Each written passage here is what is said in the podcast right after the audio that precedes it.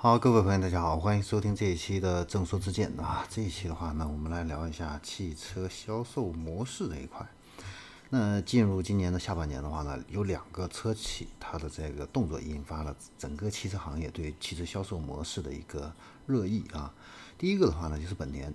本田的话呢，是在七月份宣布在澳大利亚取消传统的授权这样的一个模式。那现有的授权经销商以后不能够再销售新车，本田呢是通过官网直销啊，统一零售价这样的一个新车啊。要知道，本田当年在中国那可是第一个开启 4S 店模式的这样的一个品牌啊。整个中国的模式啊，最早的 4S 店就是本田做的啊。然后呢，跟本田这个做法相反的是谁呢？特斯拉啊。那特斯拉的话呢，最近呢有消息称啊。它会有意的在减少一线城市商超这个直营体验店这个数量，并且的话呢，在传统汽车商圈建立起更多的传统 4S 店形态这样的一个网点啊，这个呢就有意思了。那传统车企的本田，它是抛弃传统的这个 4S 店啊，要做电商直营这样的一个模式啊。那特斯拉的话呢，反而呢却像这个传统的这个。车企在这个模式在学习回归传统的这样的一个汽车的一个商圈啊，两个呢都各自有所改变啊，这一点非常有意思。当然呢，他们俩的这样的一个改变的话呢，背后都有不同的一个诉求要解决的这样的一个问题。那本田的话呢，对销售模式的这样的一个调整，它的目的是为了提高用户体验啊，让客户呢不再需要讨价还价四处去逛街啊。那每个本田的买家的话呢，都是相同的一个价格。啊，更透明啊。那特斯拉它的一个诉求，它为什么要回归到传统的这个汽车四 S 店这个商圈呢？它的目的是为了降低运营成本啊。那有这样的一个报道啊，援引这个知情人士这样的一个话称的话呢，就是特斯拉它是打算把新的网点呢，这个落在这个租金更便宜的传统的汽车商圈啊。那前厅的话呢，可以进行一个体验和销售；后边的话呢，是进行一个维修跟这个维护。这种前店售厂，你听起来那不就是 4S 店吗？是不是？那特斯拉为什么要这么做啊？其实我们看一下它的这个成本，你也就知道了啊。你举个例子啊，像蔚来汽车，它在这个东方广场的 New House，这个面积的话呢是三千平方米。那每平方米的呃每平方英尺年租金的话呢是四百七十七美元，折算下来的话呢，东方广场这个未来的这个 New House 年租金的话呢就是上亿啊，这个成本那是相当的高啊。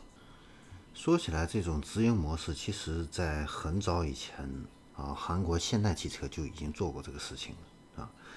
那他当年呢也是大量的建了自己很多自己的一个直营的。4S 店啊，但是呢，经过1997年亚洲金融危机，那韩国汽车的这个销量的话呢，是大幅度的一个下滑，下滑。那庞大的这样的一个直营网络啊，就成为现代汽车非常大的一个负担。那最后呢，现代汽车是不得不调整自己的一个销售模式，把大量的直营店呢出售给了代理商啊，又回到了这样的一个授权代理商这样的一个模式。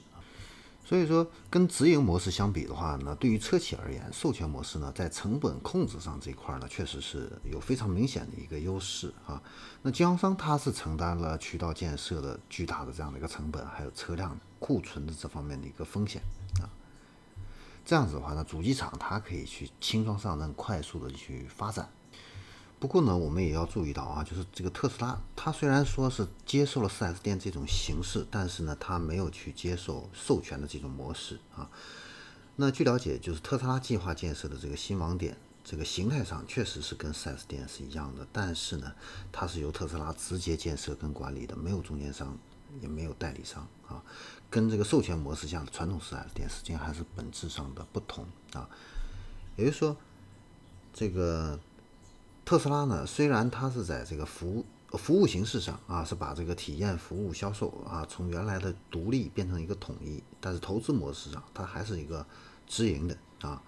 它是借鉴了授权模式在控制成本这方面的一个经验的一个做法。那本田的话呢，在澳大利亚澳洲啊，虽然说是取消了一个授权的模式，但是它也并没有说完全抛弃现在的经销商伙伴啊，因而呢，它跟这个特斯拉的一个直营模式也还是不一样的啊。那在澳大利亚的话呢，本田经销商啊，现在呢，啊，每出售一辆新车啊，它还是会获得一个固定的佣金。那中国造车新势力的代表的话呢，未来。汽车，它最初的话呢，跟特斯拉是一样的啊，都是自营建店这个体验店啊。但是在去年，未来的这个 Neo Space 啊，已经可以开始接受加盟商了啊。虽然说 Neo Space 运营权啊，还是这个未来来掌控啊，但是这个加盟商呢，已经可以去进行一个利润分成了。那现在的话呢？除了理想汽车之外啊，国内的头部的这些造车新势力的话呢，现在都是在直营模式上啊，相继引入了这样的一个展厅的加盟商。那根据统计的话呢，呃，截止去年啊，蔚来汽车的直营加盟店，直营店的话呢是一百六十六家，那加盟店的话呢是有三十七家。那威马的话呢，直营店是十七家，加盟店呢是一百二十八家。小鹏的话呢，它直营店是七十三家，加盟店的话呢是六十九家。这是去年的数据啊，然后还有一些新成立不久的电动品牌的话呢，它还采选择了跟第三方来进行合作啊，直接入驻县城的呃商场的这个展厅啊。你比如说金康新能源旗下的华为版的赛力斯 SF 五，它是呢直接入驻了北京金地广场的华为的授权店啊。那因为华为是赛力斯 SF 五。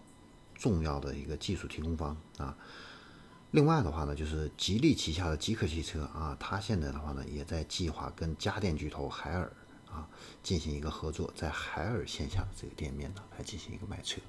那传统车企的话呢，现在也在探索这样的一个授权模式啊，在寻找这样的一个平衡。那今年三月的话呢，沃尔沃是宣布，在二零三零年，所有的电动车都是通过沃尔沃的。呃，官网来进行一个在线的一个预定。那现有的经销商的话呢，是继续提供咨询、试驾、面对面的互动啊，交付和服务啊。大众汽车的话呢，也是决定奥迪品牌的话呢，从二零二三年开始，在欧洲引入代理制来销售电动车啊。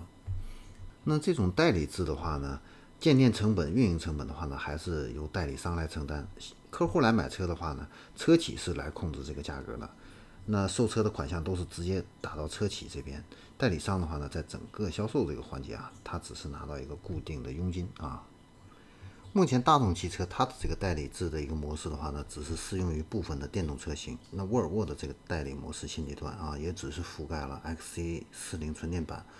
啊、V 六零少量的这样的一些新款的一个车型啊。那从未来的一个发展趋势来看的话呢？呃，各种模式啊，不管是直营模式还是等等其他的模式啊，现在都是一个过渡的一个方案啊。现在呢，因为是燃油车跟新能源车处在一个并存的一个期间啊，不同的车企在不同的一个发展阶段需求不同啊，所以呢，呃，未来啊，短期内汽车销售模式还是一个多元化发展这样的一个状况。好，这里是正说之见关于汽车销售渠道的这方面的一个最新动向，我们就给大家分享到这里，我们下期再见。